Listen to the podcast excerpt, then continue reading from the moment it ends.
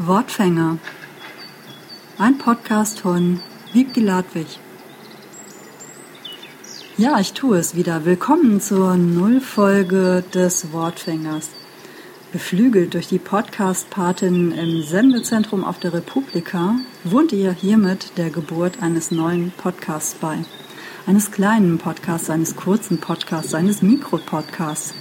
Im Wortfänger greife ich vermutlich mehr gelegentlich als regelmäßig ähm, tief in den Wortschatz und zupfe mir ein Wort zum Spiele heraus. Ihr erinnert euch vielleicht noch an die Wortweide? Die Wortweide, wortweide.de, das Projekt, wo ihr Lieblingswörter, erfundene Wörter, lautmalerische Wörter, Wörter, die ihr im familiären oder lokalen Umfeld benutzt habt, auf die Weide stellen konntet. Ihr konntet Patenschaften dafür übernehmen. Das müssen wir leider einstellen. Leider ist sie in Flash programmiert, was wir damals vor sechs oder sieben Jahren ja, für ziemlich gut hielten. Nun gibt es die Wortweide nicht mehr, aber es gibt den Wortfänger. Der Wortfänger wird ein kurzer, kleiner Podcast. Wahrscheinlich eher sowas so um drei oder fünf Minuten, je nachdem, wie viel mir zu dem Wort einfällt. Wo kommt das Wort her? Wie wird es benutzt? Welche Synonyme gibt es? Was reimt sich auf das Wort? Und was Lege näher, als sich in der Nullfolge mit dem Wort Null zu beschäftigen.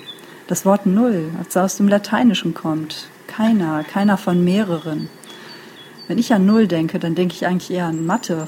Die Nullfolge ist in der Tat ein mathematischer Begriff, eine Folge von Zahlen, die sich Null annähert. In Mathe war ich aber dann doch eher an der Null. Null fand ich aber toll, weil ich war stolz auf Null Fehler im, Di im Diktat. Das fand ich toll. Was reimt sich auf Null? Der Mull, der Nacktmull. Ein Tier, über das ich sehr viel gelernt habe in der letzten Zeit. Ein unterschätztes Tier. Der Nacktmull. Pitbull. Doppelnull. Sie spielten Null zu Null. Null und nichtig.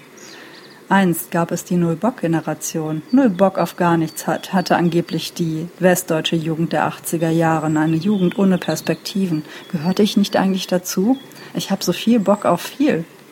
Das kann eigentlich gar nicht sein. Brad Easton Ellis. Habt ihr was von ihm gelesen? Unter Null.